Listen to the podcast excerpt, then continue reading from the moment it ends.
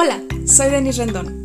Todo lo que quería era experimentar, descubrir, vivir, sentir, conocer. Estaba cansada de simplemente existir. Y todo lo que quería era que todo lo que quería se hiciera realidad. Así que decidí conquistar mi camino y ahora soy parte de la minoría de personas que actúa para liberarse de su esclavitud interna. Ahora vivo bajo mi propio sistema de creencias. No me conformo con lo que dicta la sociedad. Cuestiono todo. Me expreso escribiendo, cantando, bailando, siendo fiel a mí misma. Creo en mí y me reconozco como un águila con espíritu de mariposa. Extiendo mis alas sin límites, sin juicios o prejuicios de por medio, pues sé que estoy aquí para vivir, sonreír, sentir, disfrutar, crear, aportar y compartir, descubriéndome un día a la vez. Por esto y más, quiero que sepas lo que jamás diré. Bienvenidos.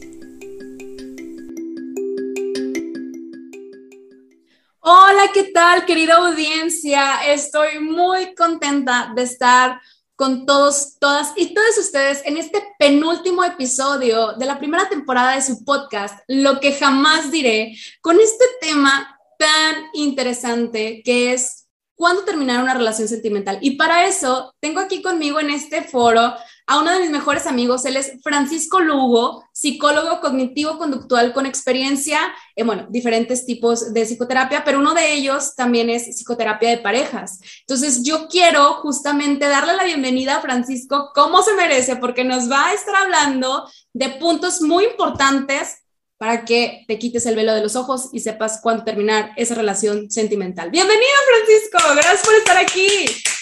Gracias.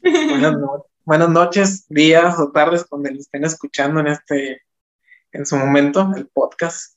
Sí. Feliz de volver otra vez aquí después de ya algunos meses. Casi un año. Cierto, desde el año pasado fue que grabamos la primera vez. Sí, sí, sí. Bueno, hicimos un live y luego grabamos pero no me atreví a subir ese episodio, ¿te acuerdas? Sí. Ahí hablamos, hablamos de... ¿Mande? No era el momento todavía. No era el momento, exactamente. Este, para que no se queden con la duda, íbamos a hablar acerca de sexo en la primera cita, pero este, mi amigo Francisco, bien lindo, le dije, oye, ¿sabes qué? No estoy lista para, para eso sí, yo creo que es algo que jamás diré, entonces pues no lo dije y no salió al aire y está inédito. Pero pues qué padre que aún estás aquí y, qué increíble porque ya es el penúltimo episodio. O sea, básicamente eres el invitado estelar con cierre, básicamente, y ya el, último episodio pues sí, este, ahí salgo yo solita, pero estoy súper honrada de que estés aquí en tu casa. No, no, yo pensé que el último capítulo lo ibas a grabar también con invitado. No, yo solita, ese yo solita. Así que cierro contigo esta parte estelar de invitados. Muchas gracias. Me siento muy, honrado de ser el último de esta temporada. Ay, gracias por la invitación. Oye, ¿qué te parece este tema?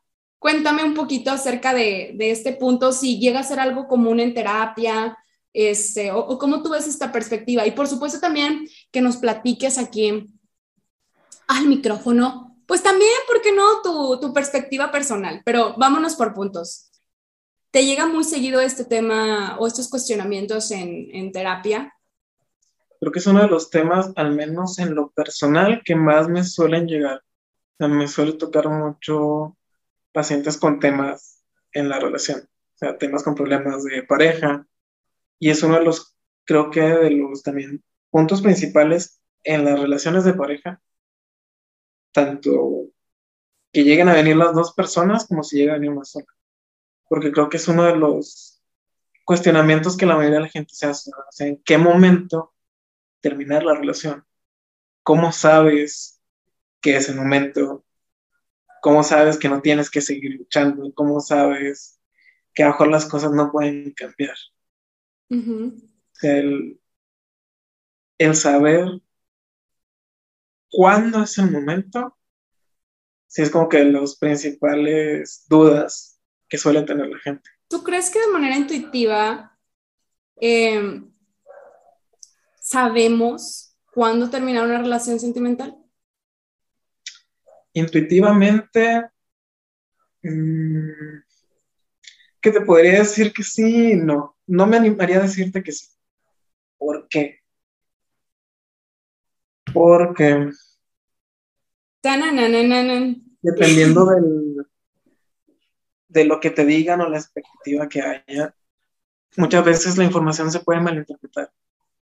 Ok. Y es lo que suele haber mucho en esto, en, este, en esta era de la información y que tenemos este, podcasts, videos, entrevistas, que estamos inundados de información. Muchas veces la información se distorsiona. Y creo que eso es un gran problema que hay. El a veces no informarnos lo suficiente, no crear un criterio propio y creernos lo primero que escuchamos. Claro. Porque, por ejemplo, justamente hoy estaba leyendo un, un, post en el que decían de que si tú estás en una relación de pareja y de repente conoces a otra persona y sientes más por esa persona que lo que sientes por tu pareja, pues lo mejor que podrías hacer es dejar a tu pareja actual e ir por la otra, porque es como que si sientes más, entonces es porque la amas más y la quieres más, entonces tu pareja que, es, que tienes actualmente ya no siente lo mismo, la quieres menos, entonces déjala. Pero yo creo que son dos cosas distintas, porque puedes amar a tu pareja y estar enamorado de otra. Entonces, no es que quieras más a una que otra. A lo mejor la novedad es lo que te segrega toda esta estupidez en el cerebro. o sea, digo, estupidez muy bonita y muy linda, como lo es el enamoramiento, pero no significa, yo creo que ahí es justamente cuando alguien decide qué es lo que quiere, ¿no? De una forma consciente, como la estabilidad que, en, bueno, vamos a suponer que es una relación sana, ¿no? Pero la estabilidad que tiene en su relación con su pareja o quizá ya no quiere eso y ya quiere un nuevo ciclo con alguien, ¿no? O sea, pero ya lo decides conscientemente, no te estás engañando. Es que ese es el punto, el, el ser consciente. Porque, por ejemplo, si una persona lee este post, se lo cree. Que se autodiagnostica, ¿no? O casi, casi. No, tanto que se autodiagnostica, sino que, supongamos, porque creo que este post lo compartió un psicólogo. Ah, no manches. No recuerdo, yo vi que decía como que psicólogo tal, no recuerdo el nombre, no voy a balconear aquí a nadie, pero es como que, como lo dijo un psicólogo, entonces es cierto. Y esto es lo que pasa con la desinformación, que es un, el psicólogo lo dijo, es verdad. Claro. Entonces, si yo no soy consciente, si yo me lo tomo que es en serio, como tú decías, podemos creer a, una, a más de una persona a la vez, pero no elegimos estar con, una con más de una persona a la vez. Tenemos que tomar una decisión consciente. Sin embargo, si esto me lo creo, lo tomo como una realidad y me dejo llevar por lo que estoy sintiendo en el momento, tomando una decisión visceral, voy a echar a perder una relación. Y voy a estar saltando de relación en relación. Porque entonces cuando sienta más, por, porque a lo mejor podemos tener problemas, entonces conozco a una persona con la que me llevo súper bien, dejo a mi, a mi pareja porque ya no siento lo mismo. Y entonces empiezo a hacer lo mismo, estoy saltando de relación en relación cada vez que en mi relación llega a haber algún problema o pueda sentir algo más por otra persona. Claro, concuerdo. Fíjate que yo creo, yo, yo lo creo como va, a haber, querida audiencia que nos estás escuchando, es muy importante que prestes atención a lo que, a lo que estamos compartiendo, sobre todo a lo que dice Francisco, porque yo también lo quiero subrayar y vibro mucho con eso, de la responsabilidad en la transmisión de información. Porque tú que nos estás escuchando, nos percibes como eh, profesionistas de la salud mental, personas de autoridad, pero pero cuidado, o sea, también recuerda que no, no todo es absoluto. Al final, tú eres responsable de tus decisiones. Punto. Eso, eso, eso es algo que quiero que, que, tengamos muy presente. Yo sí creo, de cualquier forma, Francisco, que biológicamente, o sea, de manera intuitiva, sí sabemos cuándo terminar una relación. Y también creo que por el mismo apego nos engañamos. Pero no, o sea, cuando digo engañamos, me refiero que, o sea, no, es inconsciente muchas veces, ¿no? Y no queremos salir de ahí. ¿Por qué? Porque, pues es que, pues es el apego, o sea, a, la, persona, em, al estar en el confort, a, a soltar tantas cosas y tanta historia de vida, tantos años o momentos compartidos, pues claro que le quieres rascar, o sea, como humano le quieres rascar porque si terminas una relación, pues también el cerebro lo interpreta como que literal te cortaron un brazo, entonces te da mucho dolor, entonces el cerebro está preparado para ayudarnos a sobrevivir y entonces sufres y, o sea, un chorro de cosas que suceden, entonces pasa todo un caos interno, pero yo también creo que es importante llegar al fondo del abismo emocional para aprender a escucharnos y estar con nosotros mismos. Suena súper drástico, pero, pero es cierto. Lo que quiero decir es que cuando una persona, para empezar, fíjate, vi un video en YouTube, aquí haciendo un paréntesis, vi un video en YouTube, este, justamente sobre de que cuándo terminar una relación de pareja. Y en los comentarios me encantan porque pone, pone un chavo. Desde, me encanta, con sus emojis y todo, pone, desde el momento que estás viendo este video, ya tienes que terminar tu relación, ¿no? O sea, porque estás buscándolo, porque ya lo estás dudando. Entonces yo creo que cuando lo dudas es porque tú sientes que ya debes terminar. O sea, cuando ya te lo empezaste a cuestionar, ojo, ojo, ojo, tú lo sientes. Y sí, Francisco me encanta que está sonriendo, increíble. Está así como que, ah, ahorita nos dirá su punto. O sea, yo pienso eso, ¿no? Porque tu cerebro por algo te lo está diciendo. Ahora, que decidas irte o no es otra cosa. Pero que tú lo sabes en un principio o que tú lo deseas, claro que lo sabes. O sea, claro que lo sabes. ¿Que puedes cambiar de opinión? Sí, sí puedes cambiar de opinión.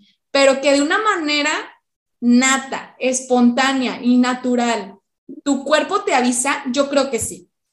Porque incluso las enfermedades, tú sabes que todas las enfermedades, este, pues primero pasaron en nuestro cerebro, o sea, primero son psicológicas y luego ya después se desplazan en una gripe, una gastritis, un dolor de cabeza, o sea, tu cuerpo te avisa. Entonces, al terminar una relación sentimental también, a ver, dinos, dinos, dinos, dinos. Voy a, discrepar un poco con lo que está. Sí, me encanta, dale, dale. Tomando por ejemplo, por ejemplo, el video que comentabas, que si ya estás viendo esto es porque ya es una señal. No creo, porque a fin de cuentas, una, estar en pareja es una decisión. Claro. Principalmente.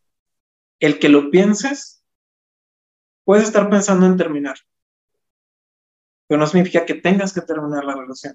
Ah, no, es diferente. O sea, lo que sí creo que significa es son, algo está pasando en tu relación a lo que le tienes que prestar atención. Así es. No necesariamente que lo tengas que terminar ni que sea un indicativo de que termina tu relación o que la quieras terminar, sino algo está pasando en tu relación. Me encanta. Algo está pasando que te está haciendo dudar. Algo está pasando que a lo mejor te falta. Algo está ocurriendo para que tú estés pensando en que a lo mejor ya no es ahí. Claro. Después no creo que sea como que cuestión de que es que ya sé, cual, justo como las enfermedades, llega a haber síntomas. Así es. Pero el síntoma es un busca en realidad qué es lo que está ocurriendo. Claro. Y que, ahora, que todas... Lo que pasa... que, nos ponemos en ese ejemplo de que todas las enfermedades surgen en la, en la cabeza, no creo que todas, porque hay enfermedades que son contagiosas. Hay cosas que contraemos de alguien más. La varicela, es como que no creo que la varicela estuviera en mi mente, simplemente pues se enfermó mi primo y mi primo estaba ahí conmigo y me lo contagió. Claro, al final son, son, son, teorías psicológicas, ajá. O sea, si nos ponemos como ejemplo, es eso, o sea, creo que es, si lo estás pensando, es un, algo está pasando en tu relación y es algo a lo que hay que prestarle atención. ¿Qué está pasando? Y creo que es el punto clave de la pregunta de este tema, es un, ¿cuándo hay que tener una relación podemos usar el típico cliché de tóxico, depende. Que depende. Creo que sí hay momentos en los que son, hay circunstancias especiales en las que sí puedes ser como que muy tajante de esto es una indicación de que tienes que terminar la relación o que sería bueno que la terminaras. Claro. ¿Cuáles podrían ser algunos de esos factores? El principal es la violencia. Cuando empiezas a sufrir violencia. De cualquier tipo. De cualquier tipo. Sí, ya es un indicativo, sí. Violencia física, psicológica, sexual, patrimonial. Física y sexual, ya. Ya creo que ya ya te pasaste varias señales que no viste. Que me gustaba mucho una analogía que hacía una, se llama Marina Marroquí, que es una mujer que da pláticas sobre violencia, violencia de género. Y ella es una analogía de la violencia de género con, la, con el cáncer. Ok.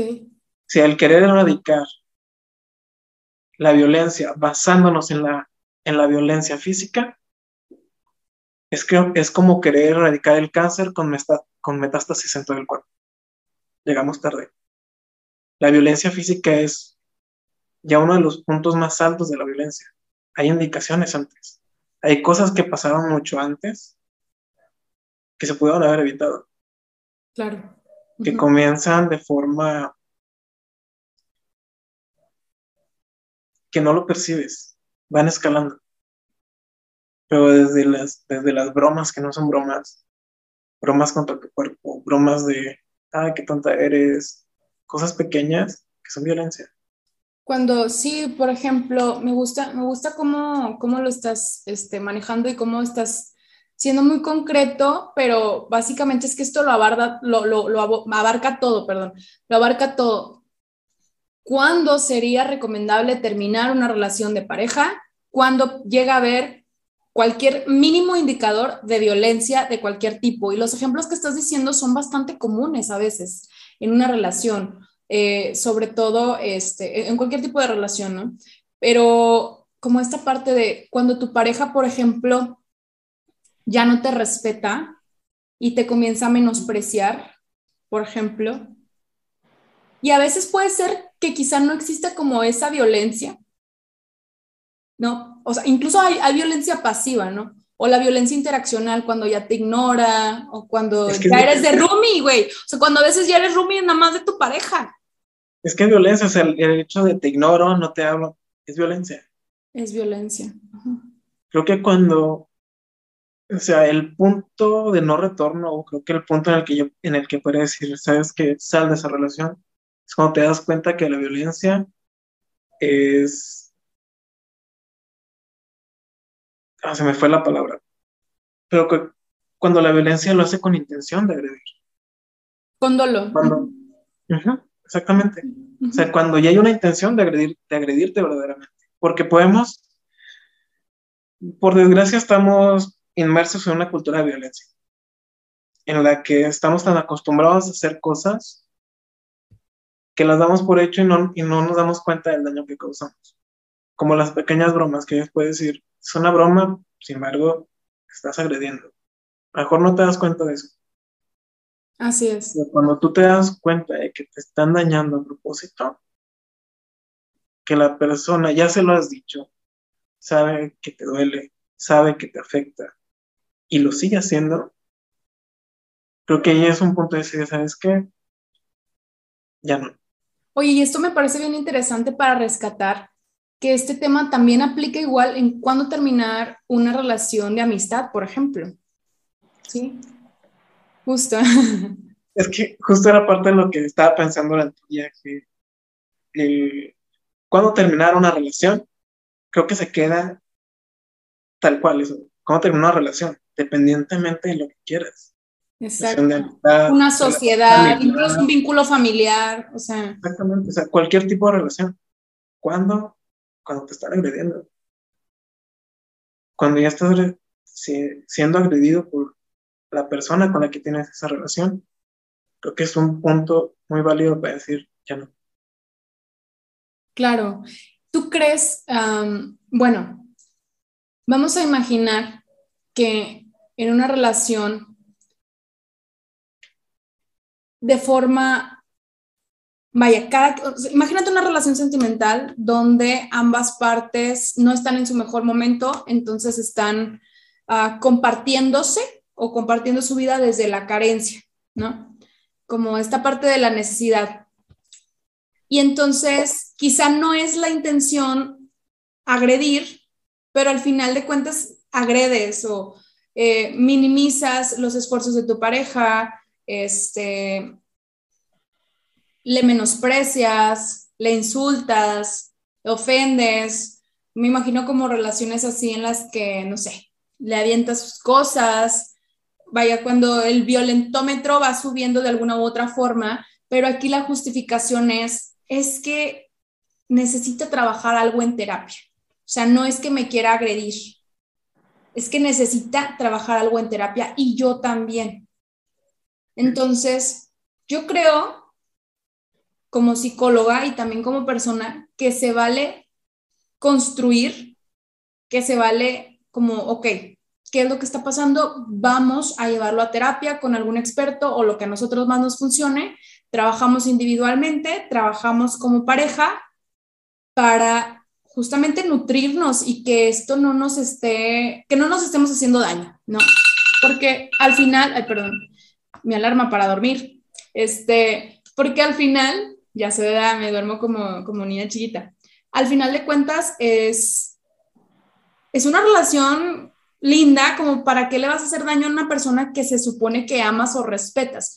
Pero a veces yo he identificado que en esta parte del construir se vuelve como una idealización romántica, el justificar, ¿no? Como las conductas violentas que tiene, maquillándolo y disfrazándolo como este punto de, es que está en proceso de crecimiento, es que su nivel de conciencia está cambiando, o es que, si me explico, como que se vuelve mucho esta idealización de Disney. ¿Qué opinas? Es que hay ciertas ideas que hacen que la relación se alargue más de lo debido. Una, que se alargue, me gusta ese punto, que se alargue más de lo debido. O sea, una, la cultura lo que nos han vendido las películas Disney de que el amor lo puede todo. Es una de las ideas que hacen demasiado daño. El pensar de que es que si tú amas a alguien, tienes que amarlo incondicionalmente. Entonces, por amor, tú aguantas todo. Y no es cierto.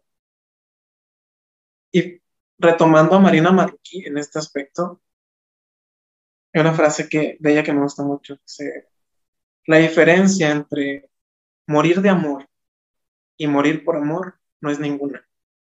Que a fin de cuentas terminas muerto. sí, es cierto. Nos vende muchas ideas. Simplemente escucha las canciones de amor que hay. Así es. Eso, no puedo vivir sin ti, prefiero morirme a, a vivir una vida en la que no estés. Wow. ¿Qué onda, no? Es, esa idea de que el amor va a poder... poquito te amas que prefieres como autoflagelarte con el rechazo y la indiferencia de otro, permites que tanto penetren y vulneren lo más sagrado que es tu autoestima y que te mayuguen. No, no lo entiendo. Es una de las ideas. Que si hablamos también del matrimonio, otra de las ideas que también hacen que las cosas duren más es, es que nos cansamos para siempre la idea es que yo prometí que iba a estar lo que dices cuando te casas, es un, en la salud y en la adversidad y hasta que la muerte nos separe, es como que, wow, por siempre. Es muy bonito, es muy romántico, pero es poco realista. Así es. Poco realista y poco saludable. Que tú te casas con una persona amándola y en el momento que eres en esa etapa de tu vida y a esa edad. Sin embargo, vamos cambiando, vamos cambiando con el tiempo. Así es. Entonces, seguir por al, con alguien solo porque lo prometí años atrás, yo no le veo un sentido. Son, ya no te amo, ya no te quiero, pero me quedo porque alguna vez prometí que siempre me iba a quedar. Cuando ya no, no somos compatibles. Exactamente. Fíjate que yo creo que yo sí creo que el amor lo puede todo, pero también creo que con el amor no basta. Sí, o sea, ¿por qué digo que el amor lo puede todo? Porque en realidad sin amor creo genuinamente que el mundo no, no se movería. Y a lo mejor es justamente, sí, te estás riendo, me encanta, me encanta, me encanta, amigo.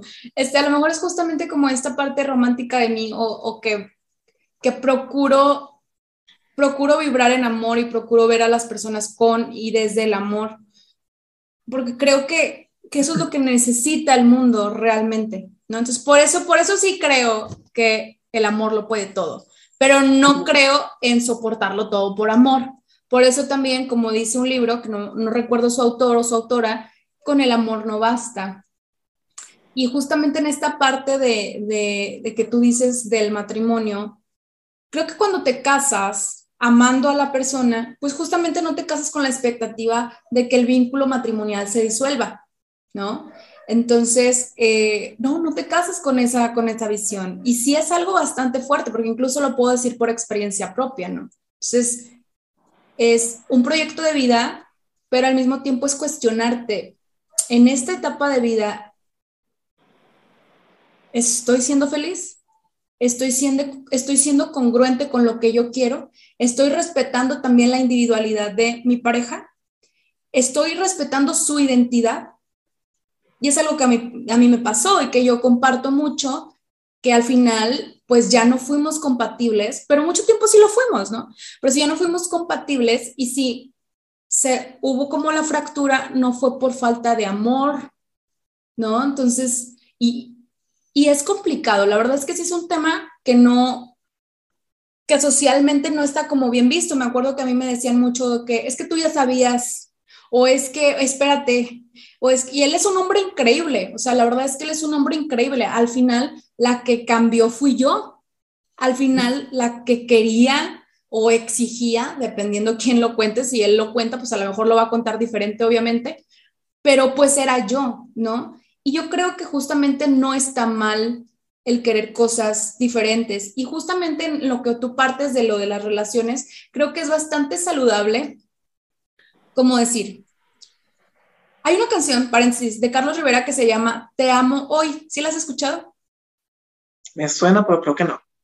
Este, y tocamos el cielo y no sé qué. Entonces dice que, que te, le, o sea, lo canta dúo con una chica y dice, te amo, te o sea, lo canta en su tono bien bonito, ¿no? De que te amo, hoy, porque no sé lo que pueda pasar, o algo así como que no sé qué es lo que puede pasar mañana, pero te digo que el día de hoy te amo, ¿no? Entonces, partiendo justamente del constructo que tú estás diciendo, como esta idea de, pues no es tan sano como que hasta que la muerte nos separe y solo y ya no somos felices, pero como yo lo prometí, ahí me aguanto y soy infeliz, ¿no? Entonces, yo creo que se vuelve tanto tóxico porque estás, a mi punto de vista, atentando contra contra la plenitud de otra persona, hasta con la tuya, para empezar con la tuya, ¿no? Entonces, yo sí creo en este punto en el te amo hoy, mañana no sé. Oye, yo creo, y tú me dices ahorita qué opinas, que una, así como, como, como comentaste hace unos minutos, Francisco, de que, ok, te está entrando la duda de si debes o no debes terminar tu relación, pregúntate qué es lo que está pasando que te llevó a hacerte ese cuestionamiento y entonces decidir,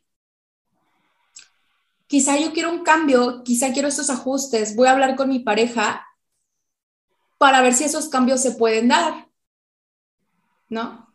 Suponiendo que las dos parejas están dispuestas a generar este cambio y es, es como una renovación de votos. Estés casado, no estés casado, es como nos estamos reseteando porque estamos en constante cambio como seres humanos y yo creo que eso es bastante saludable y que podría prevenir una ruptura si los acuerdos obviamente convienen a los intereses de ambas partes.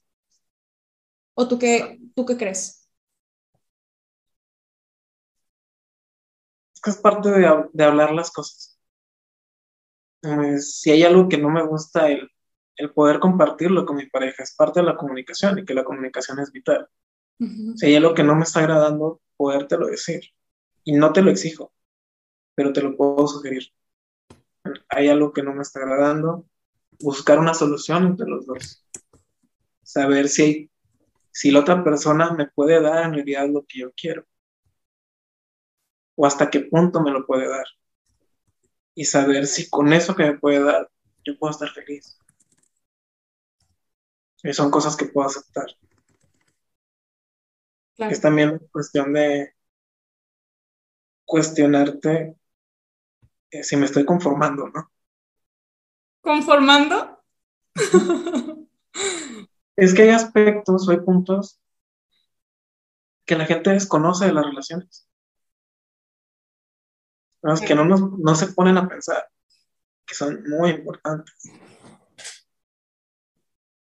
simplemente desde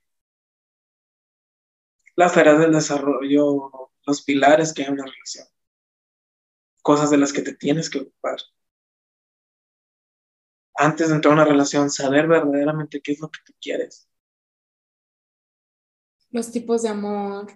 Los tipos de amor que hay, los estilos de pego. Sea, son muchas cosas que si desconoces, te las puedes pasar en el límite. Pero que si a lo mejor estuvieras más consciente de ellas, podrías entrar a una relación mejor preparado. Mejor preparado. Claro. Pero que son, si ya estás dentro no nos enseñan en la escuela. Exactamente, no te lo enseñan. Educación emocional y sexoafectiva. Sí, sí, sí.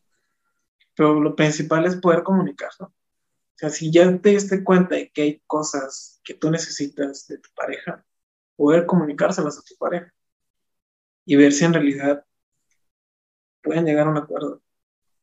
Si en realidad tu pareja puede darte eso que tú necesitas. ¿Qué opinas de las situaciones en las que esta típica frase, estamos de acuerdo que no estamos de acuerdo? Me gusta, a mí me gusta. ¿En qué sentido? Que hay que entender que como pareja es uno de los puntos más difíciles. El acordar desacuerdos, o sea, saber que son, tú piensas de esta manera, yo pienso de esta. No estoy de acuerdo contigo, a lo mejor tú no vas a estar de acuerdo conmigo. Está bien. Pero podemos respetar la manera de pensar de ambos. Claro. Y puedo aceptar que todas las cosas a tu manera, al menos en este aspecto, y que tú las, y que yo las haga a la mía. Claro, concuerdo, pero cuando ya es como una variable, bueno, mejor dicho, no variable, como una constante en la relación, pues tienes que llegar, bueno, no sé, yo pienso que hay un punto en el que tienes que llegar a algo, no como, ah, estamos de acuerdo, que no estamos de acuerdo, este, pero, entonces lo vamos a usar para que sea nuestro parche, que nos disfrace que nuestra relación está realmente jodida y empinada, pero este, vamos a fingir que, que todo va bien, porque respeto que estamos en desacuerdo. Tienes que llegar a algo en algún punto, ¿no? Es que es... Sirve en algunos aspectos, pero hay cosas en las que necesitas estar en el mismo canal. Hay cosas que, en las que necesitas que tu pareja vaya en la misma dirección. Que te entienda. Si así, como mencionas, si las uso como parche para evadir un problema, solo estás evadiendo. Solo estás parchando. Claro. creo que es válido porque somos personas distintas, no vamos a pensar siempre igual. Mientras sean temas que no son en que no afecto al otro, o que al menos el otro pueda aceptarlo sin, estar, sin salir lastimado, creo que no hay ningún problema y es algo que se ve que es importante aprender, que no siempre vamos a estar de acuerdo. Claro. Y que no tiene nada de malo. Pero sí saber que hay cosas en las que tenemos que estar de acuerdo, porque si no la relación no va a funcionar. Claro.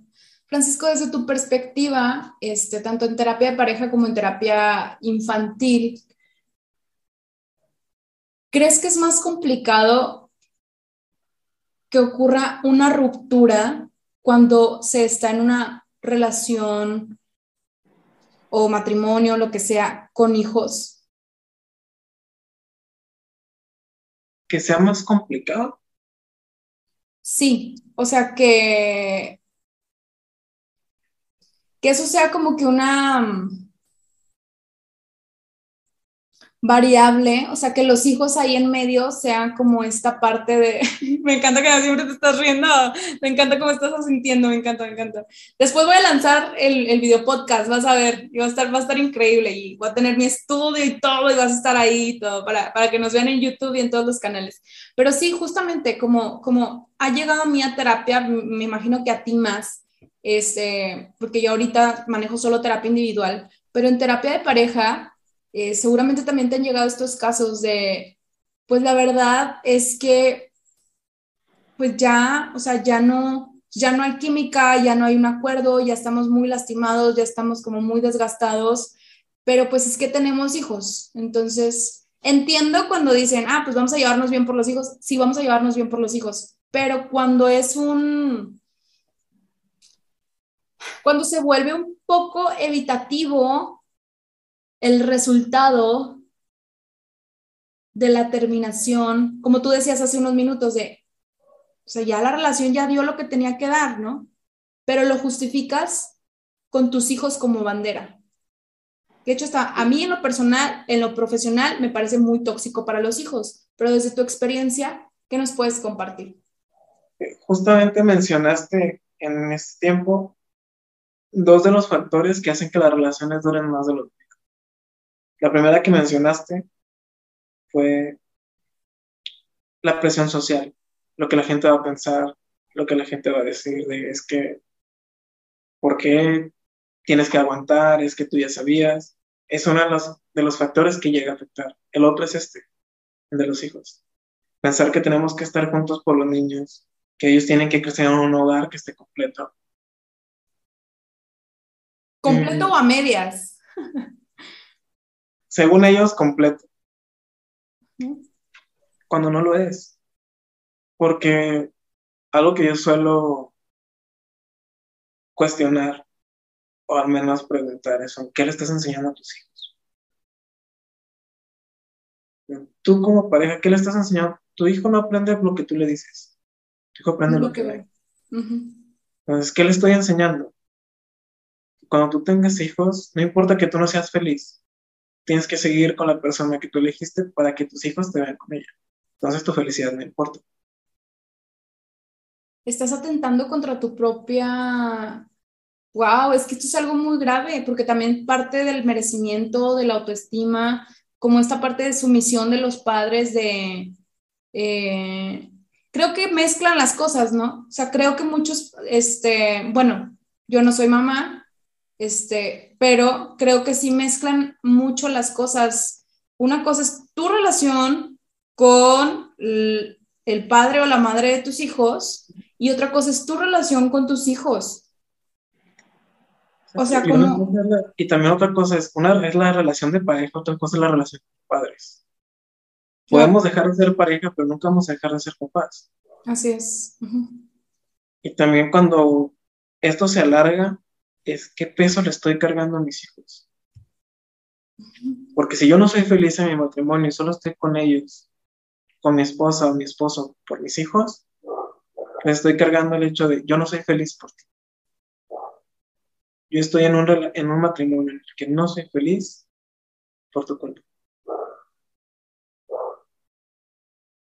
Que no se lo dices obviamente directamente, ¿no? Pero es como este lenguaje implícito que si está fuerte, ¿eh? se queda en el inconsciente y vamos tomando decisiones. Este. Y que lo mejor para los, para los niños es ver a sus dos padres felices. Que en un, en un principio sí va a ser complicado. Y es un cambio. Y claro que le afecta y claro que va a ser doloroso hasta cierto punto. Porque es un cambio radical. Pero a fin de cuentas, también dañamos más si ven que papá y mamá están molestos, si ven que papá y mamá están, no están felices, que están tristes, que se la pasan peleando, les va a afectar más. A verlos separados pero felices. Y es también el, el ser un equipo como padres. Claro. Nunca vamos a dejar de ser padres, entonces tenemos que ser un equipo. Un equipo para nuestro hijo.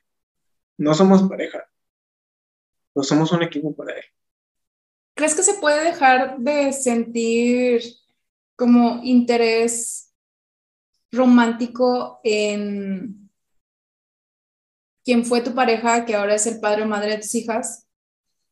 Creo que se puede. Es posible.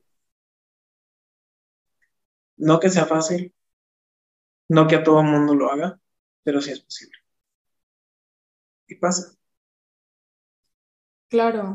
en casos. O sea, lo hay. Obviamente depende de lo que hagas también. Si no lo trabajas, Claro. Y mucho depende también del el cómo terminan las cosas. Ok. Yo creo que se tiene que tener suficiente inteligencia emocional para poder llevar este proceso, ¿no? Incluso este, para, en la, terapia de pareja justamente eso es lo que, lo que se dice de que, bueno, ¿cuál es el objetivo por el que están aquí, no? Entonces, hay ocasiones en que es, bueno, es que queremos mantener la relación, o bueno, es que queremos terminar lo más saludable posible, ¿no? O hay un punto en el que vas a terapia de pareja, pero no quieren lo mismo.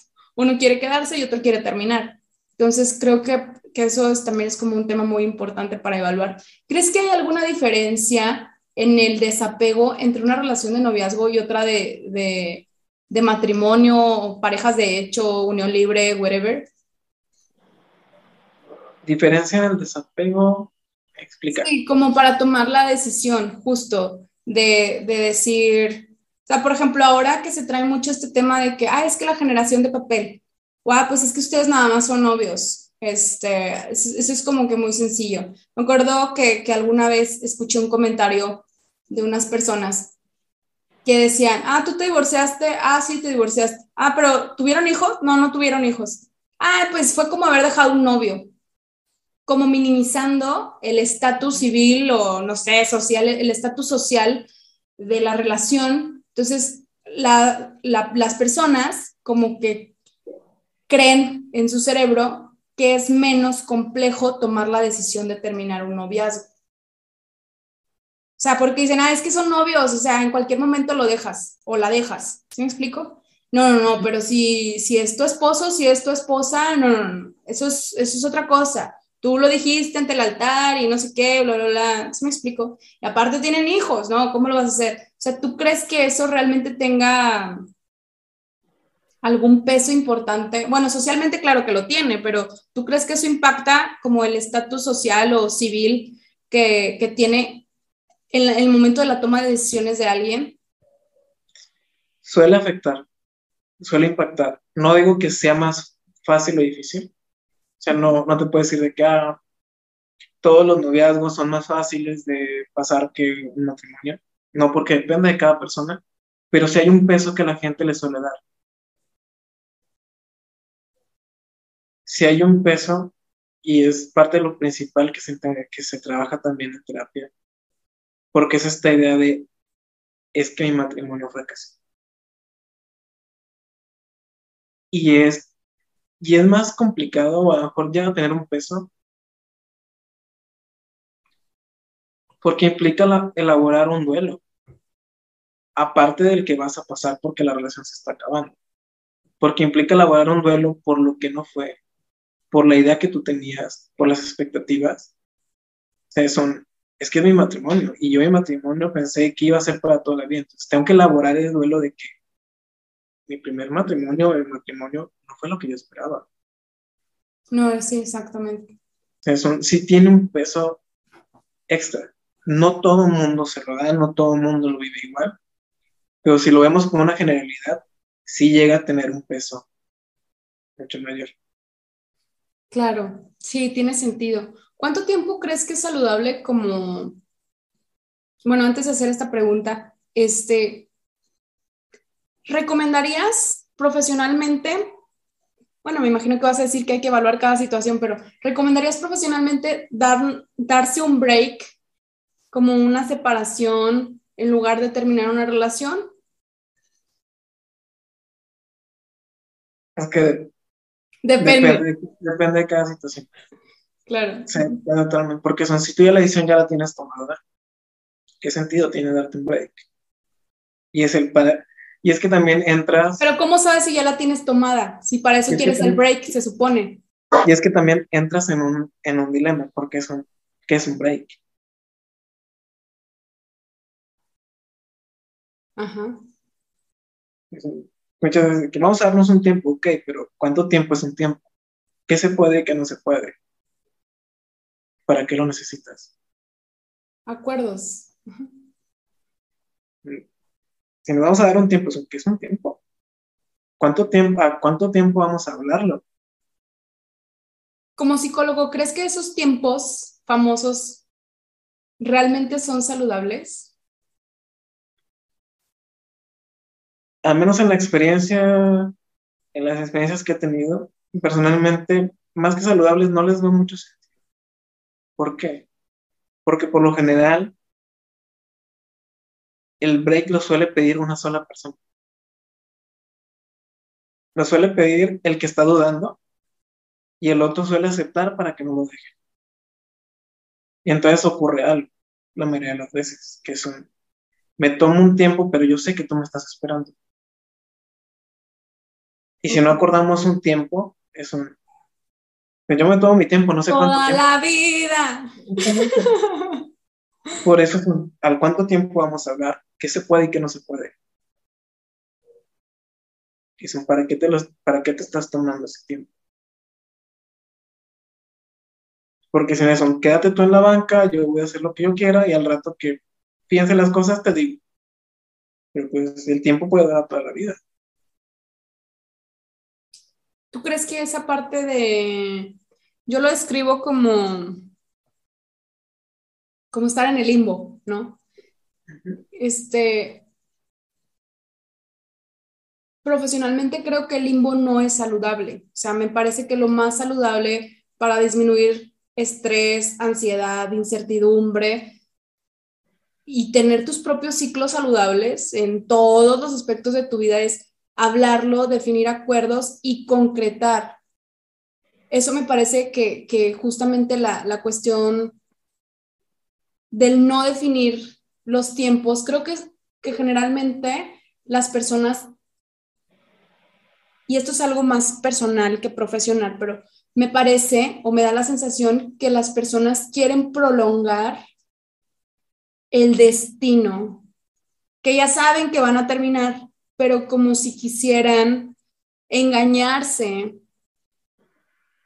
Inconscientemente, vamos a, vamos a decir, pero como si quisieran engañarse para que no les duela tanto, o como para ir, o, inciso A, irse desprendiendo poco a poco.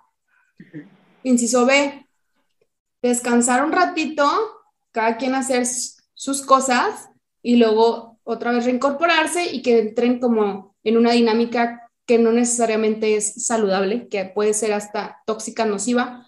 Y, eh, y el inciso C es justo esta parte de, ya sé que no soy compatible, ya sé que ya lo intentamos, pero yo no quiero ser el malo o la mala del cuento y no me atrevo a ser yo quien ponga un punto final. Entonces, eh, si, o sea, si no me atrevo a poner un parámetro de tiempo de en cuánto tiempo nos vamos a separar o nos vamos a dar un break, si no me atrevo ni siquiera a eso, ¿qué es lo que me hace pensar que voy a tener la valentía y la determinación, que no es algo sencillo, yo lo sé, pero como para por fin concluir el vínculo afectivo que esté de por medio. Y eso, a pesar de que comprendo y soy empática, pero eso me parece bastante, bastante nocivo para la autoestima de las personas involucradas en esa relación sentimental. Porque, dice el dicho, ni pichas, ni cachas, ni dejas batear. Pero no te atreves a salir de ahí.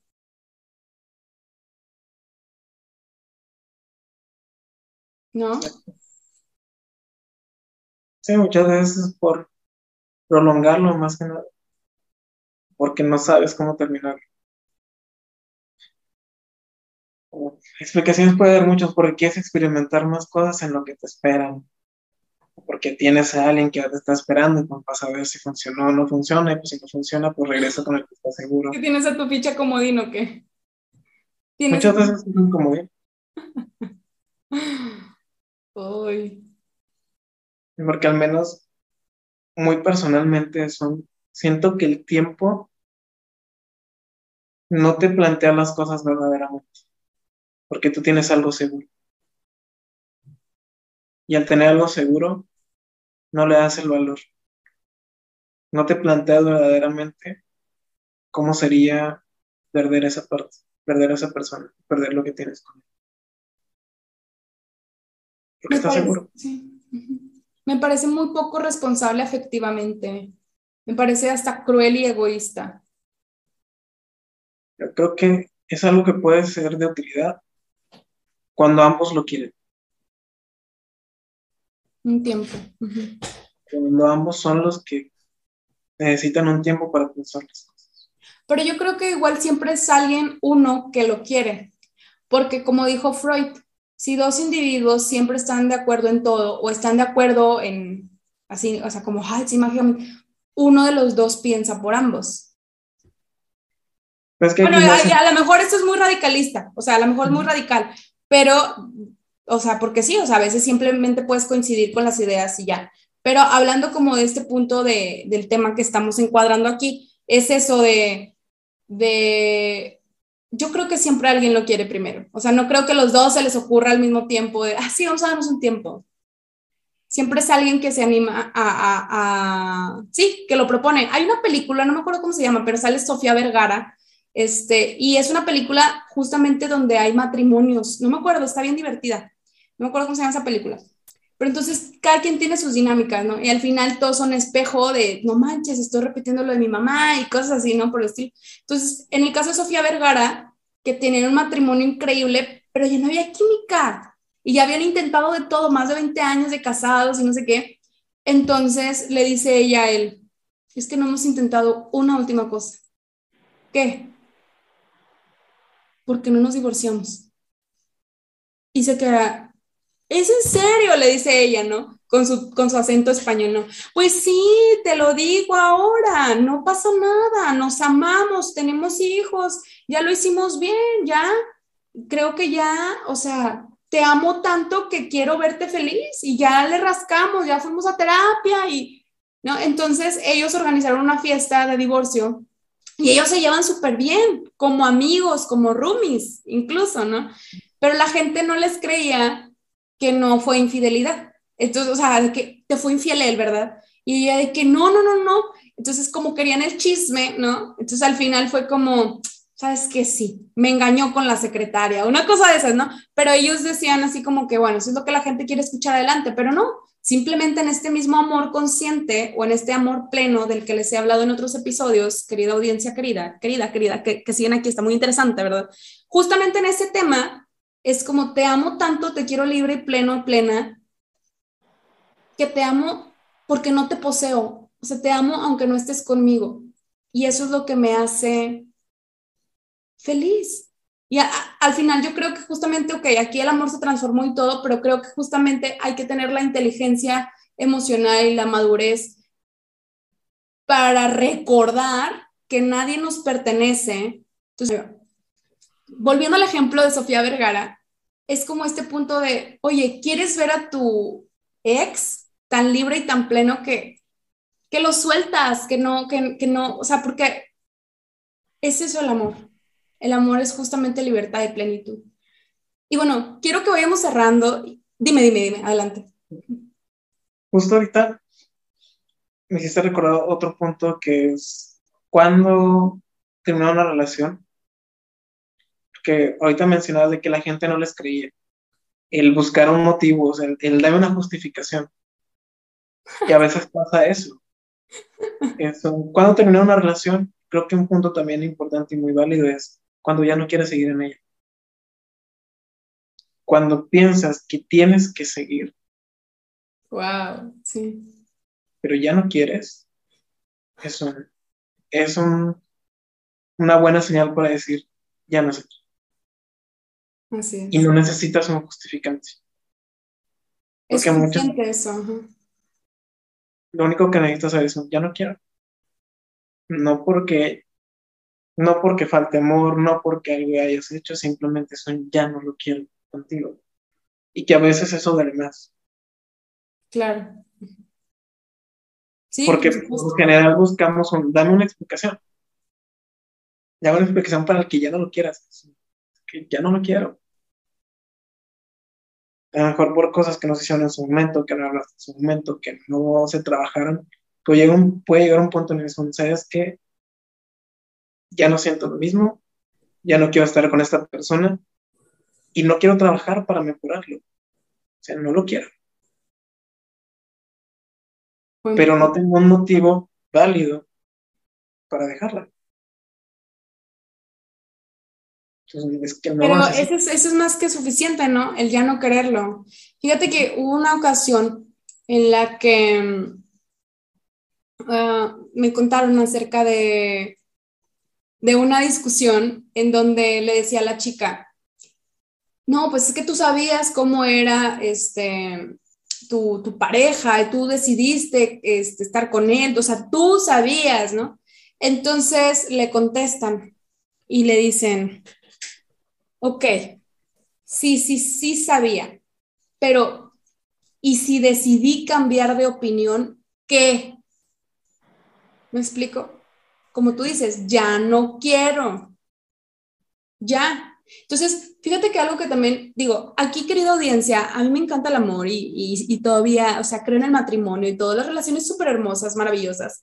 Pero también quiero que sepas y que abras los ojos, que te, vi, que te quites la venda de los ojos. Me encanta porque es una frase de una youtuber, se llama Xiomara. Me encanta cómo dices, quiero que te quites la venda de los ojos y que seas feliz. Entonces, quiero que tú aprendas que, por ejemplo, incluso ya estamos avanzando mucho, al menos aquí en México, ni siquiera en Estados Unidos, sobre el tema del divorcio. Antes en México se escuchaba mucho esta parte de que si no firma tu, tu, tu pareja, ¿no? O sea, tu esposo tu esposa, no te dan el divorcio. Eso era así, te la pasabas años separados, pero seguías casado o casada, ¿no? Ahora no, desde el 2018 me parece, está esta ley en la que simplemente se llama divorcio incausado. No necesitas un motivo, un justificante, que antes lo que, lo que tomaban mucho en cuenta era justamente el adulterio. Eso era como que el delito más grave para disolver el vínculo matrimonial. ahora no necesitas un motivo, simplemente tu voluntad. ¿Por qué? Porque era como una sombra es sí como una, una parte gris dentro de la ley, entonces atentaba también contra las garantías individuales de tu, de tu libertad, ¿no? Entonces era como estar secuestrado, secuestrada en un matrimonio cuando ya no era tu voluntad. Entonces, al menos aquí, eh, no sé si en todo México, pero al menos en Nuevo León es así. Entonces yo creo que es un gran, gran avance. Y bueno, desafortunadamente eso también facilita más que la tasa de divorcio se incremente, lo cual sucedió este, eh, durante la pandemia. Eh, y eso no es bueno ni malo, o sea, porque a veces la gente dice, es que cada rato se divorcian, porque pues eso no es bueno ni malo, simplemente es, ¿no? Simplemente es, pero pues es un avance también, para que la gente tampoco se sienta como que, ya es para toda la vida. En un momento en el que tú decides que ya no lo quieres, se vale. Que decides construir antes de divorciarte, también se vale, qué padre si realmente es un amor puro, genuino, que no tienes estas como tantas banderas rojas o pueden ser cosas que se pueden este, mejorar, que se pueden restaurar, dale, dale, inténtalo, ¿no? Pero yo creo, y, quiero que tú me ayudes a, cerrar con esto, Francisco, que los puntos importantes aquí para que termine, decidamos terminar cualquier vínculo con otra persona es yo lo identifico así, cuando se presenta cualquier tipo de violencia, con los ejemplos que hemos compartido, pero violencia no sobre todo que hay una intención de, ejercer esa intención Que esté la intención de hacer daño, pero de qué manera las personas, porque a veces la gente no se da cuenta que es víctima de violencia, por ejemplo, pero yo sí, yo sí mm, resueno mucho con esta parte de escúchate, estás, eres feliz ¿Te sientes pleno? ¿Te sientes plena? ¿O sientes que tu brillo se apagó? O sea, a lo mejor no son términos científicos, pero dentro de nuestro corazón lo sabemos. O sea, cuando tu brillo se apaga, y no necesariamente es porque la otra persona haya ejercido violencia contra ti, pero simplemente tú eres feliz, realmente es lo que tú quieres para tu vida, escucharte, ¿no? Yo creo que es justamente esta parte de aprender a volver a, a reconectar con nuestro centro y hacernos la pregunta, ¿quiero esto o ya no lo quiero? ¿Me está funcionando, no me está funcionando? ¿Lo quiero con esta persona o no? Que sería como una forma un poco más sencilla de que rápidamente podamos identificar si es momento o no de terminar una relación. ¿Cómo concluirías tú con esto? Exacto. Creo que es justo como lo mencionas, escucharte, el hacer esa pregunta, ¿soy feliz en esta relación? ¿O me estoy conformando? Como decías hace unos minutos. Es que hay Lo principal es como que qué tan a gusto estás en tu relación. ¿Son más los momentos buenos que los momentos malos? Porque también es la cantidad. Porque puedes decir, soy muy feliz, una vez a la semana. Lo, que nos pasamos seis días peleando, pero el día que lo veo, estoy súper feliz. Analízalo bien. ¿Cuánto tiempo estás feliz en tu relación? Y con, lo, con la cruz que cada quien decide cargar, ¿no? O sea, al final de cuentas también pienso eso, porque si hay alguien que dice, pues yo soy feliz con las migajas que me dan. O sea, suena feo, pero hay que decir las cosas como son. Yo soy feliz con las migajas que me dan, así me quiero engañar, así soy feliz, esto es lo que yo creo que merezco, esto es lo que yo creo que valgo, porque yo también doy migajas, ¿no? Entonces, cada quien decide con qué se conforma. Pues creo que una de las señales es si eres feliz, pero creo que la principal y la que son de aquí vete, así seas feliz o no, es cuando te están agrediendo. Así es. Porque son, ahí sí son vete. No te conformes. ¿Tú crees que, por ejemplo, sí, sí, dime. Si en lo demás decides conformarte con un poquito de cariño y estás medianamente bien y quieres seguir, perfecto. Pero en el momento en el que estás, te están agrediendo, son, ahí ya no. Exacto. ¿Tú crees que sí se puede restaurar como ese tipo de, relación? De, que hubo, hubo, cualquier tipo de violencia y que, bueno, de que se puede, se puede, pero sería lo más apropiado, lo más saludable como... Yo te voy a decir algo, en, mi experiencia personal, yo me di cuenta que yo ya estaba empezando con una pareja con la que estuve, que yo ya estaba empezando a, desesperarme en su momento y yo dije, ya no quiero esto, porque no fue mi intención, pero ya lo estoy ofendiendo verbalmente. Y no, no creo eso de esta persona. Pero mi enojo, mi exasperación me llevó a decir cosas muy hirientes y para empezar no se lo merece ni quiero que nuestra historia se manche por eso, ¿no? Entonces fue suficiente para mí, no dejé que eso avanzara tanto porque no es saludable, o sea, nunca, nunca, bueno, yo no me considero una persona con características así tóxicas, entonces no soy así, no me lo merezco, no se lo merece, nuestra historia no se lo merece y creo que es más razón que suficiente como para como para cortar eso. Y obviamente que en su momento lo trabajé en terapia individual y, ¿no? Pero creo yo que cuando, obviamente, a veces he vuelto a platicar con esta persona y existe mucho respeto de por medio, pero yo creo que cuando en una pareja ya se fractura de alguna u otra forma la relación, sí, te puedes llevar después bien y saludos cordiales y todo lo que tú quieras, pero yo creo que es algo que sí deja una herida. No digo que no se pueda perdonar y que no se pueda superar, pero creo que sí deja como bastante dolor dentro de una relación y que de alguna u otra forma ya se está más susceptible como que eso pueda volver a pasar, ¿no? Entonces, estar con el chip inconsciente de, ¿y si me vuelvo a insultar? O en el caso de las personas que las agreden, ¿no? Físicamente, y si me vuelvo a agredir físicamente, ¿no? Entonces, para mí, como psicóloga y como persona, sería una razón más que suficiente para no, para mejor pensármelo bien antes de querer restaurar o reintentar una relación, porque ya hubo una fractura, no sé. ¿O tú qué piensas? O a lo mejor es algo muy, obviamente es algo muy personal, ¿o crees que estoy exagerando? Es que el momento de ya haber una agresión, eh, eh, convenciones de que ya hay algo que se fracturó. Es complicado recuperarlo. Lleva todo un proceso y un proceso que no es fácil. Y es, lo puedes intentar, pero nada te asegura que lo vayas a lograr. Entonces, personalmente, no lo recomendaría. Personalmente como profesional, te voy a hacer que pienses bien las cosas, pero a fin de cuentas tú eres la persona que va a decidir si quiere intentarlo o no. Claro. Como profesional, te voy a ayudar a que lo hagas lo más sano posible. Así es. Sin embargo, o sea, personalmente, no lo recomendaría. Ahí sí pensaría como que sería prudente darse un tiempo a que trabajen las cosas que deben trabajar y si ese momento quieren lo, lo vuelvan a hacer. ¿Y cuánto tiempo? ¿Me explico? Volvemos a lo mismo. Pues, ¿cuánto?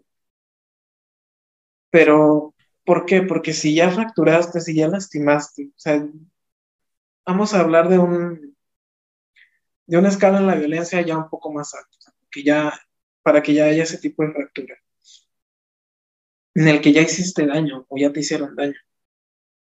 Eso, creo que por amor pones un alto o terminas para no seguir lastimando. Claro. Para no arriesgarte a lastimar ni a que te lastime. Claro.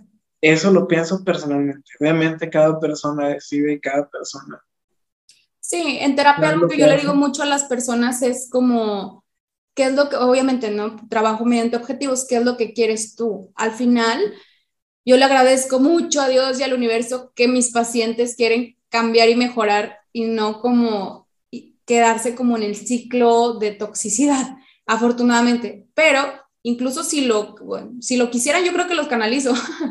Pero al final de cuentas no se trata de lo que quiera el terapeuta, es como con los papás, ¿no? Mijito, yo quiero esto porque esto es lo mejor para ti. O sea, no se trata de lo que quiere el terapeuta, sino de lo que quiere el paciente. Si el paciente quiere obviamente trabajarlo, pues se trabaja, como tú dices, y se le da las herramientas para que pueda sobrellevarlo lo mejor posible. Y no significa que esté mal, simplemente son, te estás arriesgando. Y al menos para mí creo que no vale el, mm, no habría necesidad de arriesgarte. O no habría para qué hacerlo. Eso no creo que sea bueno o malo, simplemente tú decides arriesgarte, ok, te ayudo lo mejor que pueda. Si ya veo que planes son que ya no, tratar de abrirte los ojos. Claro. Francisco, me encantó tenerte aquí en tu casa, lo que jamás diré. Algo con lo que quieras cerrar, tus redes sociales también para que las personas te conozcan, sepan qué tipo de psicoterapia brindas, porque te vas a estar escuchando en ocho países. Algo con lo que quiero cerrar, quiero cerrar con, con una historia o con un cuento. Sí, adelante. Tú elige. Te voy, a, te voy a dejar que eliges. ¿A mí? Ajá. A ver. ¿Quieres un cuento que hable sobre cuándo terminar una relación? ¿O un cuento que hable sobre cuándo forzamos las relaciones. El segundo, ¿cuándo forzamos las relaciones? échale, échale. Había una vez un Espera, espera, espera. Francisco, querida audiencia querida que nos estás escuchando, o sea, Francisco es uno de los amigos que más admiro por su, o sea, es como un Espíritu González para leer. Entonces siempre está compartiéndome que de y siempre en sus redes sociales también pone como muchas citas, siempre, siempre, siempre, siempre, siempre, siempre, siempre, siempre, yo, wow, wow, me encanta porque siempre está nutriendo su cerebro, o sea, es un psicólogo que siempre está en la mejora continua y como persona, y es algo que, que me encanta cómo lo predicas y me gusta reconocerlo en público. Muchas gracias. dale, dale. Ok. Una vez un rey iba viajando con su caravana, salieron de casa, pero el camino estaba bloqueado, entonces tuvieron que entrar por un bosque distinto al que comúnmente viajaban. En ese bosque se encuentran que en unos 50, 60 árboles había un blanco de tiro y justo en el centro de cada blanco había una flecha. En cada uno de los 60 árboles, todos una flecha justo en el centro. Empiezan a hacer bromas de que no, imagínate ese arquero que nunca falla, podrías ir a cazar a un león con una aguja y no te pasaría nada. Pero dice, quiero que me lo traigan, quiero, lo quiero para mi guardia real, encuéntrenlo. Pasan dos, tres días, comunican al rey de que encontraron al arquero. Y era un muchachito de unos 10, 11 años. Wow. Pues está todo tímido y le cuenta que tú eres el que lanzó las flechas en ese bosque. El niño le dice todo tímido que sí, sí fui yo. ¿Quién te enseñó? No, mi papá. ¿Dónde está? No, falleció. El rey piensa que, ok, no tenemos al, al maestro, pero pues tenemos al mejor alumno. Dime cuál es el secreto. ¿Cómo le haces para acertar siempre justo en el blanco de cada tiro? Y dice, es muy fácil. Yo primero lanzo la flecha y después dibujo los círculos. Y así pasa a veces en las relaciones. Si vamos por el mundo dibujando los círculos alrededor de la pareja que nosotros queremos, nos estamos engañando. Una relación requiere de trabajo, requiere de esfuerzo. Pero primero tenemos que saber cuál es el blanco al que queremos apuntar, cuál es el tipo de relación que quiero formar, cuál es el tipo de pareja que quiero tener. Y si la persona que conozco va en el mismo rumbo, quiere lo mismo, y es el tipo de persona que yo quiero, podemos apuntar al blanco, formar una relación, a tener un proyecto juntos. Y como toda actividad, va a requerir de entrenamiento. No siempre vamos a acertar el centro, pero con esfuerzo, con trabajo, nos vamos a ir acercando cada vez un poco más. Peligro de dibujar los círculos es que nos estamos mintiendo y que la separación en algún momento o la infelicidad va a ser inminente. Y ese es el problema. muchas veces por amor los dibujamos. Pero como tú dijiste, con el amor no basta. Y eso en la vida real tiene su costo. Claro. Porque entonces cuando me enfrente a una situación real, no voy a poder acertar. Y entonces me va a doler. Cuando reconozca que no puedo seguir en el camino con esa persona, cuando reconozca que estoy teniendo problemas, el dolor que siento me va a costar factura. Y no solo a mí, sino a la persona con la que yo estoy. Entonces son, tenemos que saber a qué blanco queremos apuntar. Wow. Francisco, me encantó esta analogía, este cuento, como siempre lleno de sabiduría. Y la verdad es que no es por elogiarte nomás así, porque sí, sino porque realmente te lo mereces, tu objetividad, tu profesionalismo, pero al mismo tiempo como esta sensibilidad para transmitir un mensaje y la empatía con la que lo haces. Créeme que, que aprendo mucho siempre de todos y todas las invitadas que están aquí, aprendo mucho y contigo no es la excepción y no solamente como colega te lo digo, sino también como persona, porque sin duda es algo que a las personas les está sirviendo mucho en este momento que te están escuchando y yo soy una de ellas, por supuesto, también. Entonces, me encanta. Gracias por abrirte, por compartir todo esto. Y pues dinos cómo te encontramos en redes sociales.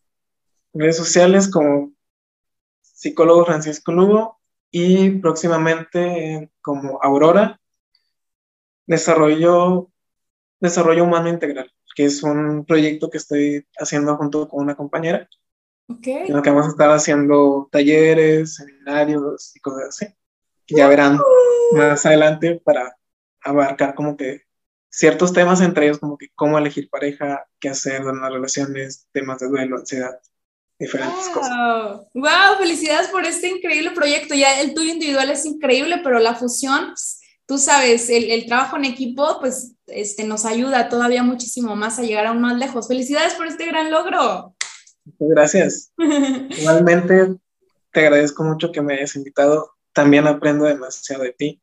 Ay, gracias. Tu felicidad, el estar abierta a, aprender, sobre todo como ese crecimiento constante que siempre tienes, ese atreverte a hacer las cosas, ese abrirte a que la gente conozca más de ti, porque es muy fácil hacerlo desde este lado como profesional. Ponernos en la silla y ser nosotros los que escuchamos el problema es, no es sencillo, pero es más fácil que abrirte a que la gente sepa lo que estás sintiendo, lo que estás viviendo. Que te permitas que la gente conozca más allá de ti que solo el lado profesional, que conozca el lado humano, que te conozcan verdaderamente, no es sencillo. Entonces, estoy muy orgulloso también por todo lo que haces y lo que te atreves y lo que vas a seguir haciendo. Ay, amigo, me honras, me honras. Pues, híjole, qué, qué final de temporada con invitados, que este cierre increíble, maravilloso. También palabras muy bonitas que atesoro y valoro y dejo mucho aquí en mi corazón. Y pues bueno, este, disfruté mucho tu compañía durante este episodio. Sé que la gente también va, ya está disponible en Spotify y demás plataformas digitales. Y bueno, pues hasta aquí el episodio de hoy. Gracias, Francisco. Hasta la próxima. Y eso es todo por el día de hoy. Gracias por haberme escuchado hasta este momento. Espero que hayas disfrutado de este episodio y si te gustaría llevar al siguiente nivel tu proceso de transformación personal, entonces ve a grafodescubrete.com y ahí puedes obtener todos los detalles de los servicios y promociones que tengo para ti. De igual manera, escríbeme por Facebook e Instagram contándome esas palabras que no has dicho y esos deseos que aún no has realizado que quieres que sepa el mundo. Yo, Denise Rendón, tu psicóloga y grafóloga, estaré encantada de leerte y expresarte en el siguiente episodio lo que jamás diré. Hasta luego.